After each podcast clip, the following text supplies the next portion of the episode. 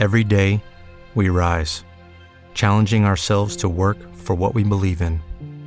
At U.S. Border Patrol, protecting our borders is more than a job, it's a calling.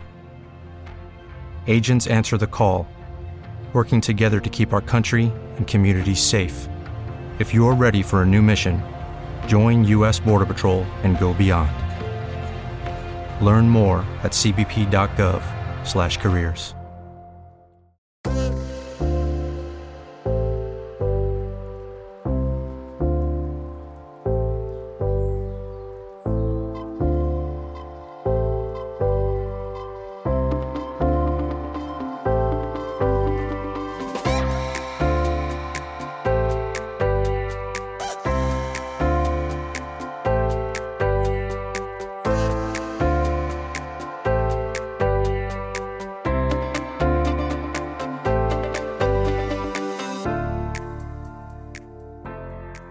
buenas a todos, bienvenidos a Lo del Comer. Estamos aquí de nuevo con un episodio, una charla muy interesante. Gracias a Café Lab, ¿no? Por cedernos este espacio donde podemos grabar estas charlas, estas entrevistas con profesionales de la industria alimentaria. Hoy vamos a hablar con Jacob Christensen de Chemometric Brain, un software que la verdad tiene una pinta increíble, tiene grandes posibilidades dentro del mundo de la industria alimentaria, como ahora veremos a continuación. Estoy seguro que os va a resultar muy interesante. Ya sabéis que mi intención con estas charlas es acercar, ¿no? Poner sobre la mesa esas últimas innovaciones dentro de la industria alimentaria.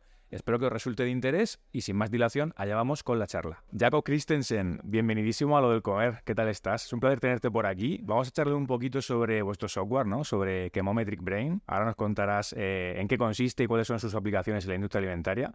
Lo primero, darte la bienvenida a este espacio que, como te comenté, tenemos aquí para charlar, ¿no? Con profesionales de la industria agroalimentaria. En este caso, con una, un software, una funcionalidad muy interesante, ¿no? Que quiero que nos cuentes un poquito.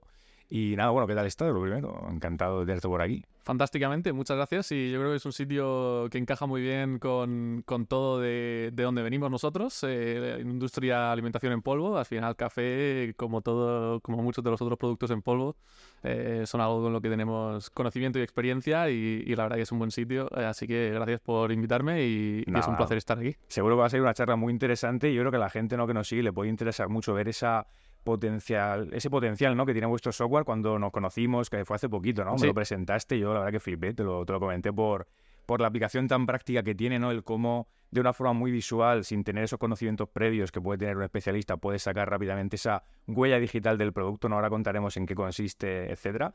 Pero por seguir un poquito un orden cronológico, sí que me gustaría, como siempre que hacemos aquí, ver un poco, pues, de dónde viene el invitado en este caso, cuál es el origen de, del software, cómo surge todo.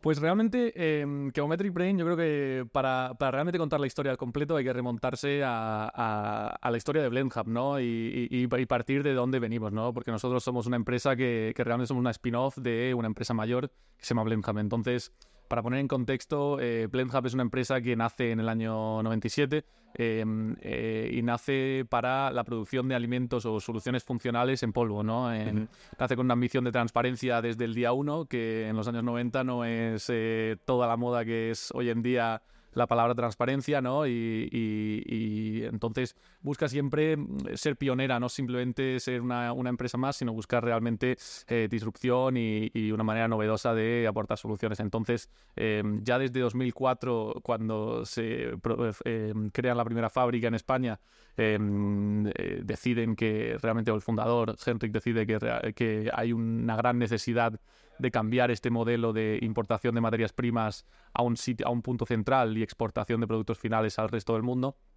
Y eh, deciden crear una planta portátil, una planta estandarizada, eh, que poder desplegar en cualquier parte del mundo de manera que optimicen la producción acercándose más a la materia prima y al producto final y eso crea, lleva con sí pues unas complicaciones, unas complejidades en cuanto al control de calidad, ¿no? Uh -huh. eh, una necesidad de poder tener un sistema unificado de control de calidad en cualquier parte del mundo, ¿no? Al final, por, si empiezas a deslocalizar o descentralizar la producción, empiezas a tener riesgos adicionales eh, a lo largo de toda la producción que dentro de una empresa son mucho más visibles, pero realmente siguen existiendo, eh, y entraremos en esto un poco más adelante, siguen existiendo en toda la industria. Lo que pasa claro. es que cuando todo empiezan a suceder debajo de un mismo techo, pues realmente te llaman la atención y empiezas a necesitar poner soluciones de por medio. Y ahí es donde nosotros miramos la tecnología NIR desde el año 2008, eh, miramos una tecnología con gran potencial, y realmente algo infrautilizado em, y, buscamos desarrollar una solución eh, que pueda aportar un control de calidad unificado, que nos pueda permitir identificar todo lo que va entrando a las distintas fábricas alrededor del mundo y todo lo que va a, todo y todo lo que sale de, esas fábricas, ¿no? Entonces, em, a partir de a partir de 2008, donde vemos la tecnología, empezamos adquirimos el primer equipo em, y empezamos a experimentar con la tecnología Em, vemos que hay ciertas carencias en cuanto a las soluciones que los fabricantes de hardware han dado.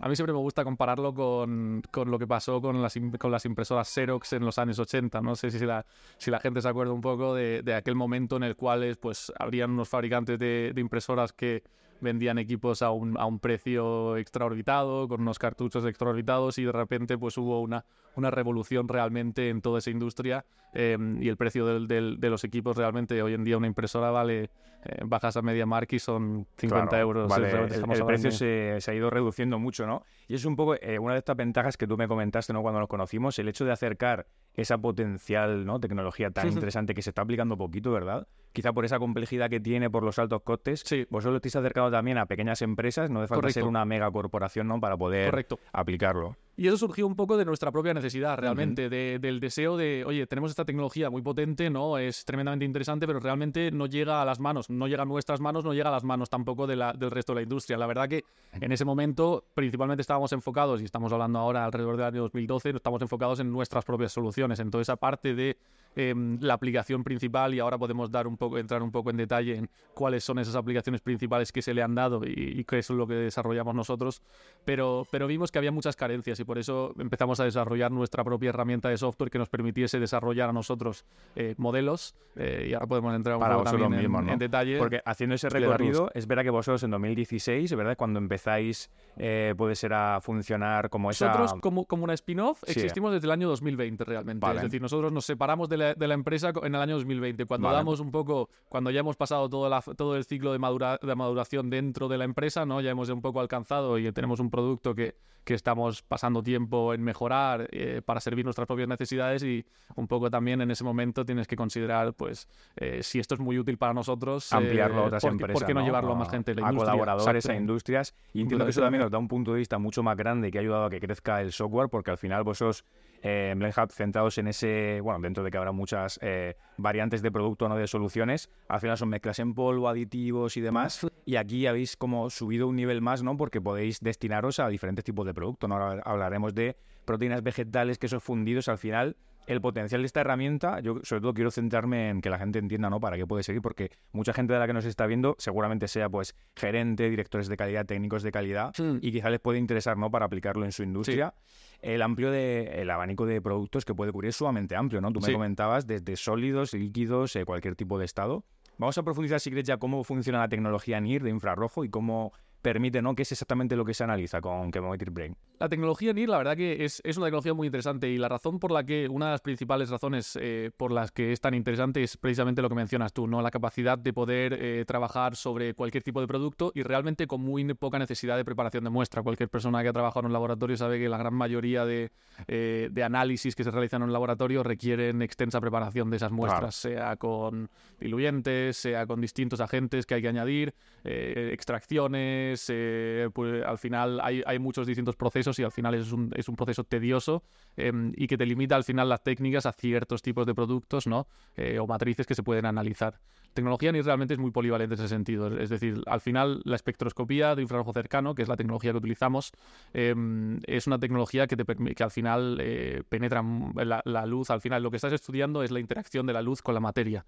Em, y la interacción, para ponerlo de manera muy sencilla, igual que nosotros la luz visible tenemos una vemos distintos colores, al final la luz también interactúa en la parte no visible eh, con la materia.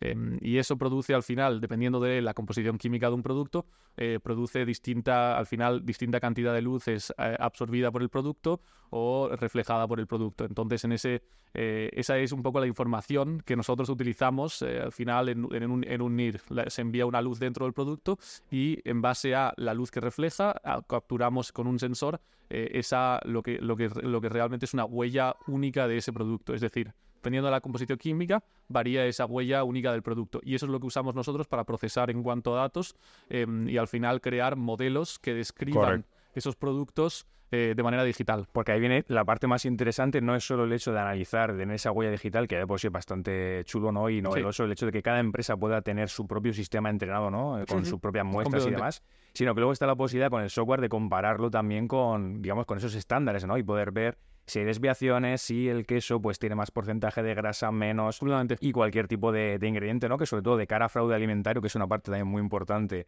de, la, de lo que cubre, ¿no? Lo que soluciona vuestro software. Eh, podemos detectar si pues, nuestros proveedores han cambiado el origen de las materias, si hay algún tipo de error que, claro, la gente pensará, bueno, esto en industria, en restauración también, incluso en gremio alimentario, es verdad que está muy controlado, pero cuando trabajamos y hablamos de materias, me decías tú, en polvo, eh, que tienen una condición física muy particular, a veces es muy complicado analizar y ver hasta qué punto pues eh, cualquier tipo incluso de contaminante, de, de, ingrediente, de composición de ese alimento ha podido variar, ¿no? Simplemente en un mismo lote hmm. o porque las condiciones del clima del cultivo han cambiado, ¿no? Entonces es muy importante analizarlo y contar también con este tipo de material que también trabajáis de alguna forma con inteligencia artificial. Son sistemas, ¿verdad?, que se van entrenando, que eso ahora, sabes que está muy de moda, ¿no? Todo el tema de, de, las IAS y demás. Creo que a la gente le puede también interesar mucho. Eh, en ese sentido, ¿cuál crees que es la parte más ventajosa e interesante y cuál habéis visto vosotros en estos años que, es ese potencial, ¿no? Donde podría ayudar más a la, industria. Sí, yo creo, yo creo por poner un poco también en el contexto, antes hablábamos de las distintas aplicaciones, ¿no? Antes te mencionaba la, aplicación histórica que se había dado a la tecnología y la aplicación novedosa, por así decir, que nosotros empezamos a desarrollar también, ¿no? Entonces, en la parte, la aplicación histórica, para poner, yo creo que siempre es bueno ponerle nombre a las cosas, era la parte cuantitativa, es decir, asociar el dato, el espectro, es decir, esa absorbancia del producto a los, los resultados de laboratorio que se obtienen de analizar esa misma muestra. Entonces, asociando el dato del laboratorio con el espectro del producto capturado con un equipo NIR, cuando tienes suficiente volumen de muestras, puedes crear una línea de regresión que te permite predecir nuevas muestras en cuanto a su contenido de, y ahí ya, pues el, el analito que te interese, la propiedad físico-química de interés. Podría ser grasa, podría ser humedad, podría ser, es decir, X, Y, es realmente. Entonces realmente es muy potente. Al final estás imaginándote que un análisis de laboratorio que tarda, que tarda típicamente, eh, pues al final un par de días en devolverte y al final tiene un coste por análisis muy alto, eh, lo puedes transformar en algo que se puede realizar eh, inmediatamente en el momento y lo puedes realizar tantas veces como quieras. El coste solamente baja. Y luego también, perdona que te corte, son análisis que normalmente se externalizan, ¿verdad? Muchas veces por esos costes que una empresa quizá más tradicional, convencional no puede tener o no suele tener, pero al final vosotros ofrecéis esa aplicación dentro del infrarrojo del espectrómetro de la empresa. Así es. Y trabajar con esos datos también en la nube, o sea, de alguna forma en remoto también, que no dependes del equipo concreto ni de la localización, sino que la información va a estar siempre disponible, ¿no? Y puedes trabajar en cualquier punto. Así es. Entonces, esa es la parte cuantitativa, ¿no? Esa es toda la parte de, del análisis y esa, y esa, es la funcionalidad que se le, dio tradicionalmente a la tecnología. Pero tiene otra aplicación mucho más interesante, a mi parecer, o, mucho más potente, que es como sistema de decisión, ¿no? Realmente como una herramienta para poder tomar decisiones rápidas. Entonces, y ahí es donde entra esa parte de lo que llamamos cualitativo, modelos cualitativos, ¿no? Donde lo que, lo que hacemos es, eh, si queremos crear un estándar digital de un producto, es decir, yo quiero que mi materia prima eh, siempre conforme con este estándar, porque sé que estas, estas serie de muestras conforman con mi especificación, las convierto en un espectro o captura el espectro digital de ese producto y creo una representación digital de ese producto, de manera que cada vez que recibo nuevas muestras, en este caso por ejemplo de una materia prima, puedo compararlas contra esas, esa, misma esa representación digital del producto. Aquí podemos estar hablando de aplicaciones para simplemente conformidad, no conformidad de tu, de tu materia prima, pero también, por ejemplo, si, si tuviésemos distintos orígenes, si hubiésemos determinado que hubiesen distintos orígenes, como mencionabas tú antes, podríamos empezar a hacer clasificaciones también. Es decir, las, las aplicaciones realmente, cuando empiezas a, capturar datos, son bastante infinitas. En cuanto tengas la información del, del, producto o el espectro digital del producto, más las otras etiquetas, por así decir, que esta es un poco el, al final la gente le encanta mucho la inteligencia artificial y, yo tengo un poco de... mi background es en, ingeniería informática eh, y, me gusta, pero, pero de una manera un poco tradicional, ¿no? Porque siempre me ha gustado comunicar, así yo he sido no, no, tanto en la aplicación día a día, sino me ha gustado conectar las dos partes, negocio y, tecnología. Yo creo que lo más importante es la inteligencia artificial no es inteligente de por sí, sino hay que, enseñarla, y, entrenarla de forma adecuada. Exacto. Entonces, eso es lo que trabajamos con muchos clientes. Trabajamos a enseñar a una serie de modelos qué es lo que ellos quieren, qué es lo que ellos quieren saber. Y de nuevo, es, para mí es siempre cuestión de qué preguntas quieres preguntarle a la, a la, inteligencia artificial. ¿no? Eh, estamos hablando de que quieres preguntarle si esto, si esto conforma con tus estándares, es decir, podrías detectar fraudes, podrías detectar ese tipo de, problemáticas en cuanto a variaciones que hubiesen sucedido. Y estamos hablando de que realmente los límites de, detección, eh, pues son unos límites de detección que para la gran mayoría de aplicaciones en la industria alimentaria son más que satisfactorios. Por ejemplo, estamos hablando de 500 ppm, por encima de 500 ppm, 1% de diluciones, de diluciones, ¿no? Y sobre todo cuando empezamos a pensar en, es decir, no es una herramienta para analizar trazas, pero sí es una herramienta para analizar todo el resto de problemáticas que podrías encontrar cuando hay fraude alimentario, por lo general, nadie, nadie me quiere mejorar su margen en 1%. Están intentando mejorar su margen en un 10%, en un 15%. ¿no? Aquí el tema del fraude alimentario es muy interesante porque eh, de cara a consumidor final, población general, se percibe como una cosa muy distinta a la que vemos dentro de la industria, ¿verdad?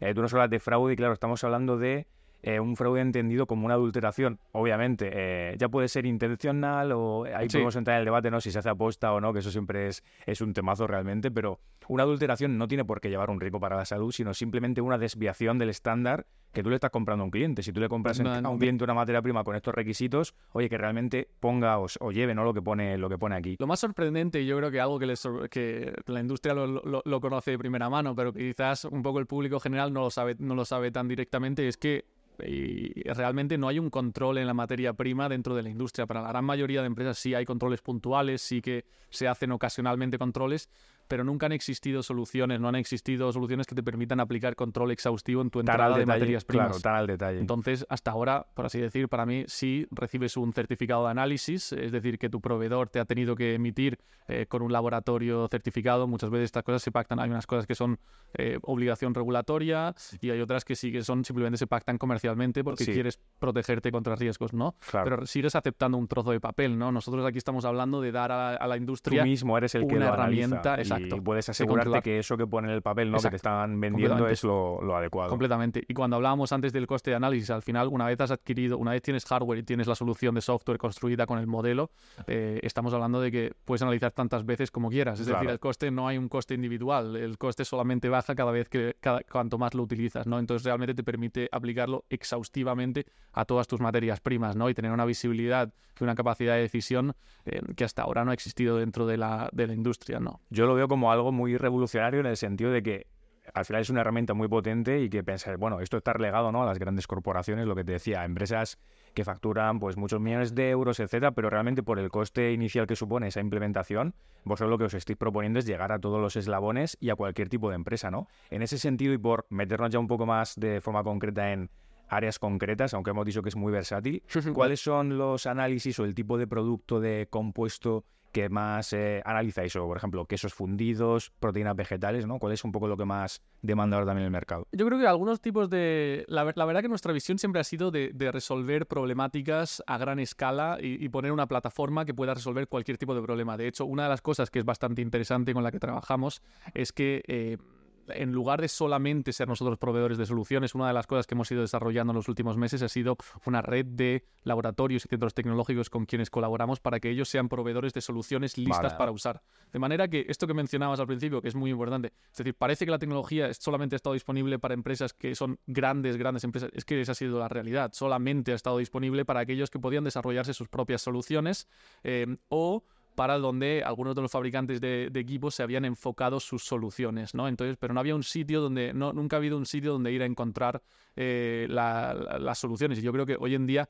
eh, en el mundo donde, sobre todo para el enfoque de consumidores eh, o, para productos que van a consumidor final, nos hemos acostumbrado a tener sitios donde podemos encontrar grandes, bueno, al final cualquier cosa que necesitemos y al final esto de lo que estamos hablando son plataformas. Nos hemos acostumbrado a encontrar plataformas donde transversalmente puedas encontrar soluciones para lo que necesites, ya sea un supermercado como plataforma, ya sea Amazon como plataforma, ya sea cualquiera de Un distribuidor intermediario que te haga las tareas no más fáciles. Nosotros hemos querido facilitar esa, disponibilidad de soluciones listas para usar, porque al final, al final del día sí, que es cierto que las materias primas son las materias primas que son. Es decir, hay muchas en el mundo y la verdad que la industria, yo creo que por eso también en la industria alimentaria no han existido tantas soluciones de plataforma, porque por lo general es una industria eh, muy, muy heterogénea con la realidad es que la industria alimentaria, 500 millones de pequeñas y medianas empresas producen el 80% del volumen de la producción mundial de alimentos. Y esto estamos hablando desde pequeñas granjas con granjeros individuales hasta pequeñas y medianas corporaciones con 100, 200, 300 empleados, ¿no? Em, entonces, para aglomerar todo eso ha sido muy complicado. Nosotros nos estamos enfocando en una solución muy particular, pero en intentar conectar a todos los distintos actores que pueden hacer eso disponible. Entonces trabajamos con una serie de, centros tecnológicos y laboratorios donde vamos enfocando ciertas áreas de expertise y un poco dando una solución transversal donde ellos pueden ser quien se verticalicen en sus soluciones. ¿no? Entonces ahí yo creo que sí que me gustaría mencionar, por ejemplo, un par de, un par de cosas interesantes. Por ejemplo, trabajamos con un centro tecnológico que está basado en la región, eh, al final en, en Andalucía, en, Córdoba, ¿no? Em, y ellos tienen una relación muy directa con toda la industria de producción de jamones, por ejemplo. Claro. Entonces, eh, una de las soluciones que ellos han desarrollado por esa relación vertical que tienen a, toda esa industria son soluciones para NIR dentro de esa industria, ¿no? Entonces ayudan a predecir y a controlar eh, la calidad de la grasa dentro de esos jamones crudos que se usan en el proceso de producción de jamones ibéricos. Otro tipo de soluciones, por ejemplo, pues trabajamos con, otro, con otros que se relacionan mucho con la industria láctea y, por ejemplo, tienen, crean soluciones para control de calidad en quesos, por ejemplo, en mozzarellas, en, pero también en la materia prima. Es decir, conectamos ambas partes. En la materia, en el producto final quieren controlar la grasa, quieren controlar la humedad, y en la materia prima quieren asegurar que están recibiendo una materia prima consistente que luego se traduzca en un producto final consistente también, ¿no? Claro, que no tenga cada lote que no sea heterogéneo y que no tenga pues tanto porcentaje de grasa, de grasa como de cualquier eh,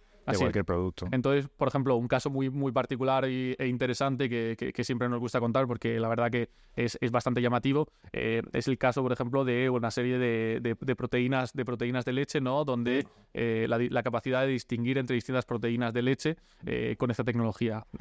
si estamos hablando de, una, de un concentrado de leche, ¿no? Un, un, milk protein, un MPC, un milk protein concentrate que viene de leche, es un, deriva, es un, es un concentrado directamente de la leche completa, ¿no? Em, tiene un precio alto y al final las proteínas lácteas, eh, sobre todo ahora en el momento donde tanto se está hablando de proteínas, em, la industria más que nadie sabe que el último año, por ejemplo, han triplicado el precio de muchas de estas proteínas, ¿no? Entonces hay mucho incentivo con estos cambios de precio para empezar a, o, para buscar alternativas, ¿no? Eh, y en muchos casos son alternativas que se intentan engañar a sus, al consumidor en este caso el consumidor es industria, ¿no? Eh, la manera de engañar, por ejemplo, eh, sería, sería incluir, por ejemplo, concentrado que, que provenga del suero, del, suero lácteo. Es decir, en lugar de, de, hacer un concentrado de proteína solamente de, leche, incluir en cierto porcentaje proteína de suero lácteo, ¿no? al final, whey protein concentrate, como se llama estándar en, la industria. Gente lo, va a conocer seguro porque todo este auge, ¿no? Que decías de productos ricos en proteínas sí que es una realidad en, el supermercado y mucha gente lo, va a ver, ¿no? Todo el mundo lo va a percibir. Correcto. Entonces, ahí dices que el tema de fraude o la mayor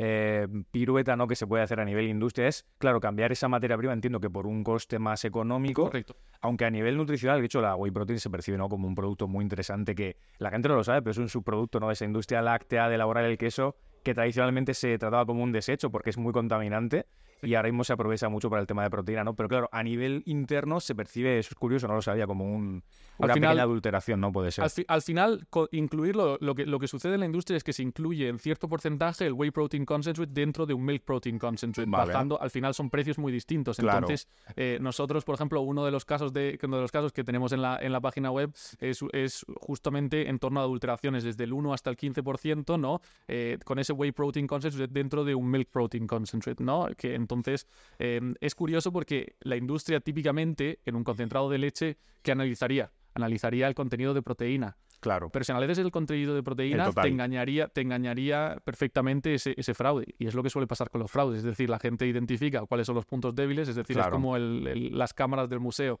miras a ver dónde están las cámaras del museo y, vas, a, y vas a buscar dónde, dónde no están, ¿no? Eso es lo mismo. Tú ahí estás sacando el total de proteína tradicionalmente, pero no te paras en analizar de dónde viene esa proteína. Completamente. Entonces, en ese, en ese caso, un análisis de proteína te daría, estarías conforme con tu, con tu materia prima que has recibido y tu proteína estaría en el nivel correcto. Claro. Sin embargo, con un simple control por NIR lo verías instantáneamente, es decir, en un par de segundos, con Chemometry Play lo verías directamente que esta proteína tiene algo, algo, algo, algo variado dentro de esta proteína y realmente la composición química de esa proteína no es la misma de la que has, de la que has estado comprando hasta ahora. Se vería, entiendo, porcentaje de aminoácidos también, de... Sería más un control cualitativo, de, nuevo. Cuando hablamos de controlar materia prima, en lugar de entrar tanto en el detalle, porque al final a mí me gusta hablar de sistemas de decisión porque la realidad es que cuando obtienes un dato cuantitativo, en muchos casos lo único que estás aplicando es que, vale, coges ese dato cuantitativo y lo aplicas a tu especificación, ¿no? Entonces tu especificación tomas tú la decisión sobre si está en rango o no. En muchos casos ese tipo de decisiones se pueden extrapolar directamente a un modelo cualitativo.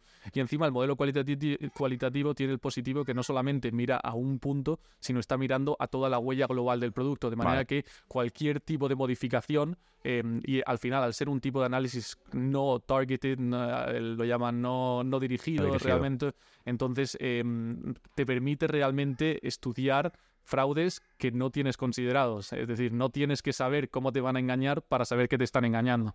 Em, que el otro tipo de análisis, pues al final siempre quedan vulnerables porque estás, porque estás estudiando previamente cuáles son el tipo de cosas que te podrían afectar. ¿no? Entonces, con esto puedes de manera muy rápida estudiar todo el perfil espectral y al final no se realiza manualmente, sino que eso lo comparas directamente contra el modelo. El modelo compara contra tu existente especificación digital de ese producto, es decir, tu proteína de tu concentrado de proteína de leche, estás comparando la nueva muestra contra esa, contra esa especificación digital y verías que hay ciertas variaciones en el perfil eh, y, por, y por ende hay variaciones dentro de la composición química de ese producto. O sea, vas a ver de una forma, sobre todo que decíamos, ¿no? Muy directa, muy concreta, muy visual, que es también uno de los fuertes, ¿no? Me comentabas, el, a la hora de mostrar los resultados del software, Claro, eh, los técnicos de calidad, gente que trabaja en industria, puede ser que sí que esté más o menos acostumbrada, pero yo sí que percibo por otros tecnólogos, colegas de profesión que trabajan dentro, que claro, te cambian el programa, te cambian el aparato, ¿no? el instrumental, y tienes que volver a empezar una formación de cero, te vuelves loco en adaptarte, ¿no? A ese nuevo sistema.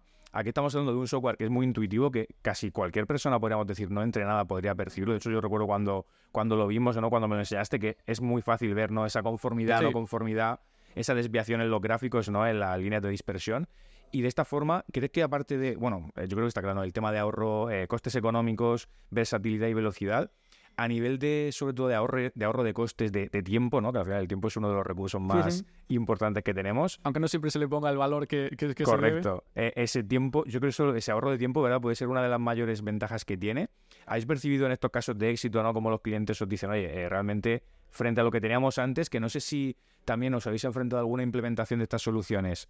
Claro, entiendo que casi todo es partir de cero porque no había nada parecido antes, pero ¿habéis visto algún caso en el que por comparativa con un método más tradicional sí que se perciban esas ventajas de ahorro de tiempo y demás. Estamos hablando de que reemplazar, es decir, por un reemplazo directo de análisis. y, aquí, y aquí a mí siempre me gusta diferenciar en dos partes. Por una parte es reducir coste y por otro es mejorar calidad, ¿no? Entonces, para mí hay, hay, hay dos partes. Por la parte de, de, mejorar, de, de, reducir coste, hay una parte que es el reemplazo solamente del análisis que estás haciendo actualmente. Es decir, vale, hoy en día analizo X cantidad de muestras, las puedo reemplazar por este análisis de laboratorio porque todo este volumen de muestras no requiero que me lo haga un laboratorio con un método certificado. Vale fantástico. Eh, eso, eso, eso percibes directamente un ahorro entre el 80 y el 90% dependiendo del volumen de muestras que necesitas realmente analizar en laboratorio. Otra parte más donde hay un ahorro de coste y de tiempo significativo es, sobre todo con toda la parte del control de materias primas y de producto final también, es decir, no solamente se puede aplicar el análisis cualitativo a la materia prima, sino que también al producto final, es la velocidad de decisiones. Es decir, en lugar de tener que estar continuamente esperando a procesos mucho más lentos, procesos que pueden tardar días, eh, que estás enviando al laboratorio, que estás esperando a liberar, y eso no solamente concierne al, propio laboratorio, sino la a producción, se paraliza, claro. Eso es algo, perdona que te, que te interrumpa que mucha gente no sabe, ¿no? Que cuando tú estás trabajando en una empresa, en una producción tan grande, si detectas esos problemas, ya sea por fallos de la legislación, ¿no? Que comentábamos antes, o por una desviación de lo que tú mismo te autoimpones como una, unos niveles de calidad, todo se para. O sea, estamos hablando de que puedes perder mucho dinero, muchos también perjuiciar a otros clientes, ¿no? Entonces, tener al dedillo controlado en cada momento todo lo que pasa por la producción y evitar esas posibles desviaciones es, es vamos, es algo que no solo te ahorra el coste de ese análisis concreto, sino de mucha producción que a lo mejor tienes que tirar a la basura. Es algo que mucha gente a veces no. Y no, solamente las, en las que puedas errar, sino en las que estés, en, en las que aún estando, es decir, aún estando en lo correcto, teniendo la materia prima correcta o el producto final siendo el correcto, quieres tener un, momento en el que puedas decidir mucho más rápidamente. Entonces, en lugar de estar esperando a la serie de análisis que tienes que realizar, el extrapolar esto y crear tu especificación de una manera digital, puedes tomar la decisión mucho más rápida. Luego te pueden llegar los análisis, los análisis de del laboratorio, pero puedes empezar a mover y continuar con los siguientes pasos, ¿no? Eh, sin necesidad de estar continuamente a la espera. Y de nuevo, por la sensitividad de la tecnología, somos capaces de detectar un montón de cosas que otros tipos de análisis no serían capaces de detectar. Yo lo llamo, por así decir, garantizar tu certificado de análisis, de manera que cuando tú controlas la materia prima, controlas el producto final, empiezas a asegurarte que eh, tu certificado de análisis final va a dar lo que, lo que tú quieres que dé, es decir, la, va a estar conforme con tu especificación, pero tú ya has tomado esas decisiones y has continuado avanzando, de manera que estás ahorrando significativamente también en cuanto a tiempo de ese proceso, de ese proceso que se va agilizando también. ¿no? Claro. Y por, por concretar, porque a lo mejor hay gente que nos está escuchando, nos está viendo y que le resulta muy interesante, pero no sabe 100% si es una aplicación que puede tener en su empresa, ¿cuáles serían los requisitos mínimos que una empresa debe tener, ¿no? De instrumental, maquinaria y laboratorio para poder implementarlo, al menos probar y ver si realmente le interesa. Nosotros trabajamos con. Nosotros, al final, nuestra, nuestro objetivo siempre ha sido acercar a la, a la, a la industria esta tecnología y, como tal, queremos, siempre hemos trabajado en dar todas las facilidades eh, a la industria para hacer ese, ese acercamiento. De manera que nosotros, cualquier empresa que quiera empezar a trabajar con esta tecnología, no tiene necesidad de tener nada previamente. Lo que necesitan y lo que pueden empezar a trabajar con nosotros es una licencia al software y al final los modelos o haber determinado dónde, dónde puede ser de interés. Por ejemplo, muchas veces nosotros recomendamos a la industria empezar por aquellos áreas donde tienen más riesgo, donde tienen más riesgo incontrolado o, por ejemplo, donde tienen mayor valor las materias primas. Eh, por ejemplo, siempre hablamos de empezar en materia prima porque si controlas la entrada, la salida al final es mucho más garantizada. Si tú, estás, si tú estás convencido de que tus procesos funcionan perfectamente, que deberían de serlo, al final lo que, lo que, lo que entre, en tu, lo que entre en tu proceso, si controlas el proceso, al final va, a ser, va a ser siempre Aquí nos metemos en lo que no depende tanto de ti, ¿no? que es el confiar en esas materias primas de proveedores. Nosotros siempre trabajamos de la manera más sencilla, de manera que hay con muchos clientes empezamos en, lo que llamamos la fase 1, donde empiezan a enviar muestras directamente para un poco tomar contacto con la tecnología, de manera que en lugar de eh, tener que invertir en equipamiento, tener que, tener que cambiar el proceso desde cero, ya aprovechándonos de que al final en la industria se envían muestras al laboratorio, queremos acercar la tecnología de manera que en lugar de solamente enviar muestras al laboratorio, enviar muestras a tu partner en tecnología NIR, de manera que puedas empezar a experimentar con la tecnología y no solamente eso, a tener visibilidad sobre cosas que no tienes visibilidad cuando envías al laboratorio. De manera que es un proceso muy sencillo en esa primera fase de empezar a trabajar con la tecnología, ¿no? A partir de ese momento, cuando ya has empezado a familiarizarte con la tecnología y típicamente, por ejemplo, de seis, a un, de seis meses a un año, estamos trabajando un poco en esta primera fase, ¿no? Lo que llamamos el servicio de análisis, ¿no? Pero el servicio de análisis 4.0, un poco el, el, servicio de análisis por NIR. Ya pueden dar un poco el salto a la siguiente fase, a la siguiente fase donde eh, realmente adquieran un equipo y empiecen a aplicarlo pierdan en los problemas de latencia ¿no? que, tiene, que tienes al final al enviar muestras, que es otra de las grandes ventajas del NIR, y empieces a aprovecharte de la instantaneidad de los análisis que realizas teniendo un equipo directamente, en la que en muchos casos, si tenemos soluciones o modelos disponibles a través de laboratorios o centros tecnológicos eh, colaboradores o nuestros propios desarrollos, lo que pasa es que hacemos cada vez menos y menos de esos y nos enfocamos más en la parte de, de nuestros partners, pues al final pueden desplegar las soluciones desde el día uno dentro de su equipo, dentro de su proceso de producción. Y ahí nosotros les ayudamos al final en hacer las modificaciones o en hacer las adaptaciones y gestionar el cambio hacia esta tecnología.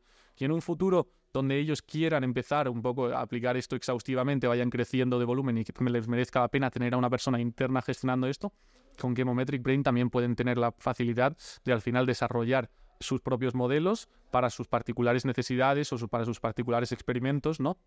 Dentro de la propia dentro de la propia herramienta de manera que no solamente es sencillo interpretar los resultados sino también lo hacemos sencillo hacer uso de la tecnología para desarrollar tus propias soluciones. Em, de manera que en un futuro tengan un poco cubierta todo el abanico de procesos, es decir, desde, desde desconocimiento de la tecnología a empezar a aplicarla más exhaustivamente hasta una aplicación completa de control en todas las materias primas y todos los productos finales. En todos los, toda la parte del proceso. Ya digo, a mí me parece muy interesante sobre todo el ver cómo una tecnología que tradicionalmente también eso es un creo que un hándicap importante, no solo por coste y por todo esto, eh, no se estaba aplicando quizá de forma tan frecuente, ¿verdad? Lo que tú me decías, me has comentado que, es algo que quedaba muy relegado a, no sé si quizá porque no se veía el potencial que realmente que tenía o por el tema de los costes, pero realmente son eh, análisis que quizás se han estado eh, analizando, valga la redundancia, o utilizando de forma más segmentada, ¿no? Al final, la potencialidad o la función que tiene el tema infrarrojo es que te permite analizar muchas cosas a la vez y ver esas ventajas, ¿no? Frente a la industria alimentaria siempre ha tenido muchas presiones. La verdad que yo creo que la gente, a pesar de ser uno de los grandes motores de toda la industria, tenemos unas presiones enormes dentro de la industria, es decir, unas presiones de márgenes, al final volatilidad de materias primas, es decir, nunca, nunca, nunca lo hemos visto de manera tan visual como en los últimos, como en los últimos meses, es decir, la, el consumidor ve las subidas de precio, pero esto es algo que están directamente trabajando la industria día a día. Entonces, es, esa, esa complejidad yo creo que ha hecho de la industria que también al final se es cauteloso en cuanto a la adaptación de nuevas tecnologías y por eso nuestra, nuestro enfoque de dar la mayor facilidad en cuanto a la adopción de la tecnología. Y yo creo que debe de ser así, es decir, cualquier tecnología que se desarrolle debe de ser funcional. No estamos hablando, es decir, una cosa ser una apasionada de la tecnología y, pensar que las, las cosas son espectaculares y realmente divertidas y curiosas, ¿no?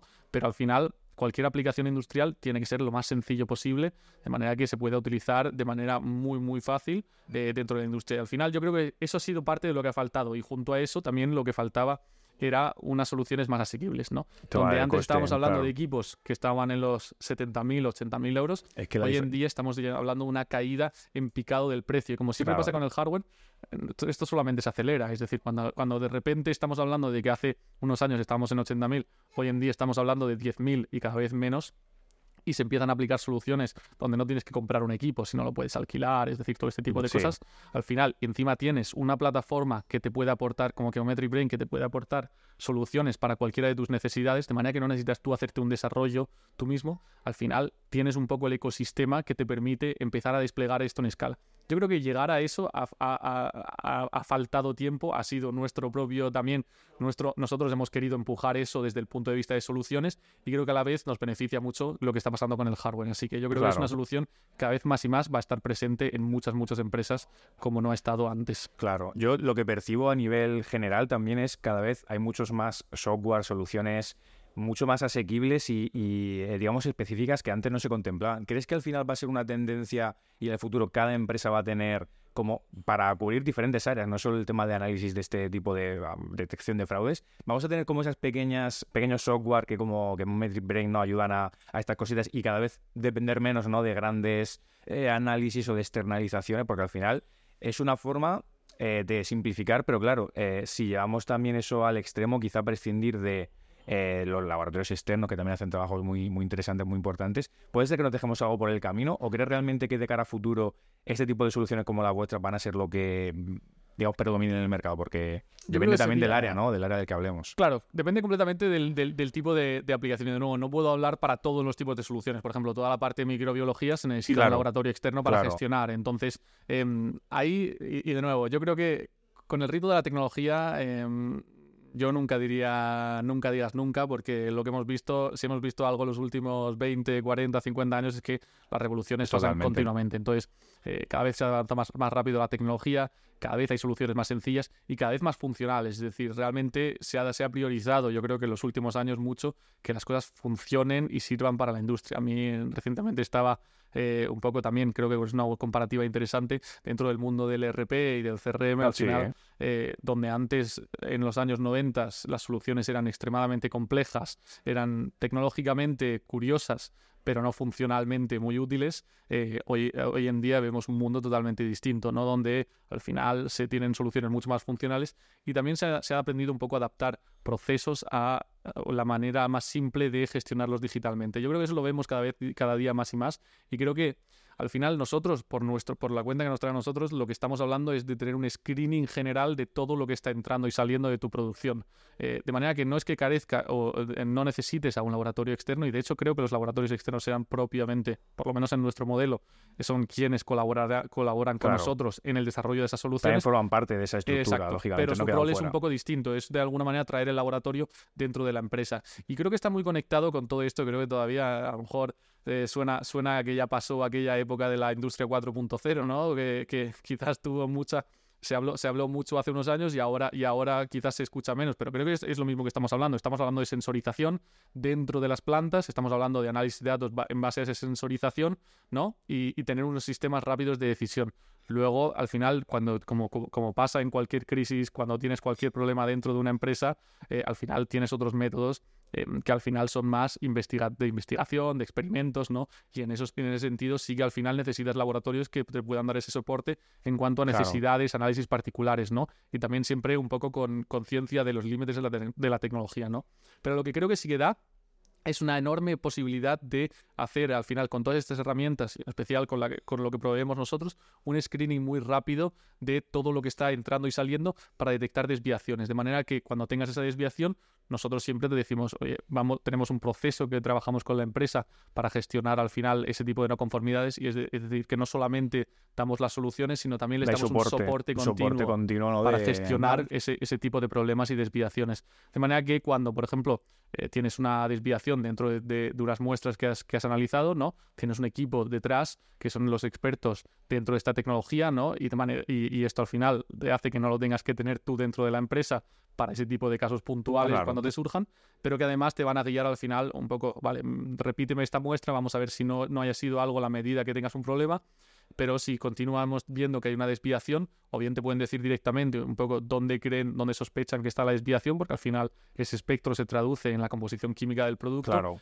Pero como no es un, como no, no es, no son, al final, esto ya es un poco entrar demasiado en la parte química, pero no tienen una, no tienen una, una definición específica, una relación específica a grupos químicos o a grupos funcionales individuales, ¿no? A moléculas individuales. Al final estamos viendo una superposición un poco más compuesta de los distinta, de la distinta composición química dentro de ese espectro, pues al final siempre también recomendamos, si no, es, si no hay seguridad y, al final tienes una desviación, tienes que atender a un laboratorio para un poco intentar encontrar cuál es, de dónde proviene esa desviación realmente.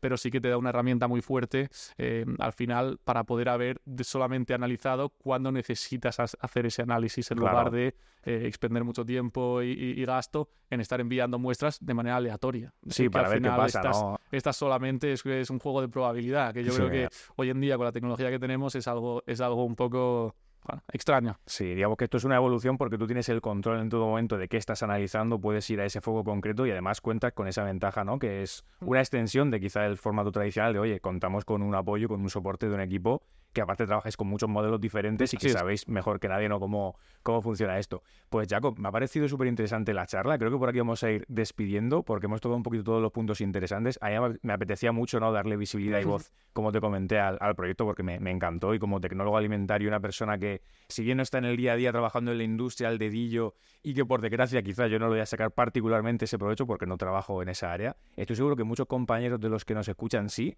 y me apetecía mucho que la gente lo conociera, así que gracias por venir aquí. Espero que te lo hayas pasado bien, que, hayas eh, bueno, encontrado ese espacio para contarlo. Y nada, a cualquiera de las cámaras, si quieres eh, despedir todo el podcast, decir algún mensaje a la gente que nos está escuchando, eh, todo tuyo. Esa es la tuya, la que tenemos ahí. Fantástico. Primero que todo, darte las gracias a ti, darte las gracias a ti por la visibilidad, porque yo creo que la labor que, la labor que realizas es tremendamente importante. Al final, como toda la tecnología se tiene que acercar a la industria, se tiene que acercar al consumidor, y yo creo que esa labor de eh, acercarla, eh, creo que sí que va de la mano al final de, quienes crean las soluciones, pero creo que también va de la mano de eh, quienes hablan de esas soluciones. Así que te agradezco la oportunidad de hablar, para hablar de ello, y yo creo que en ese sentido, creo que también tu pasión por la, por, por, la seguridad alimentaria, por promover este tipo de tecnologías, es tremendamente valioso para la industria en general. Así que te lo agradezco. Y, en ese sentido, yo creo que al final, igual que te abrimos las puertas a ti, le abrimos las puertas a quien, a quien le interese esta tecnología, a quien quiera conocer más y a quien quiera ver un poco en demostración cómo funciona el software, cómo funcionan las soluciones y cómo podemos ayudarle a su eh, control de calidad, mejorar la calidad y reducir costes. Así que nada, muchas gracias por invitarme hoy. y es un placer. Nos vemos en la próxima. Fantástico. Chao. Así lo. Chao. Y hasta aquí ha llegado este nuevo episodio de Lo del Comer. Espero de verdad que lo hayáis disfrutado mucho. Para mí ha sido un placer acercaros estas novedades de la industria agroalimentaria, softwares, potentes herramientas que sirven para mejorar mucho los análisis que tenemos dentro del mercado. Si os ha parecido interesante esta solución que Mometric Brain y queréis probarla en vuestra empresa para ver si se adapta y si podéis sacarle todo el potencial, no dudéis en contactar conmigo. Estaré encantado de ofreceros más información porque la verdad que para mí colaborar con este tipo de software es un auténtico placer. Os agradecería muchísimo que dejarais un buen like, un comentario comentario o cualquier cosita si os ha gustado y nos vemos, nos escuchamos en el próximo podcast de lo del comer.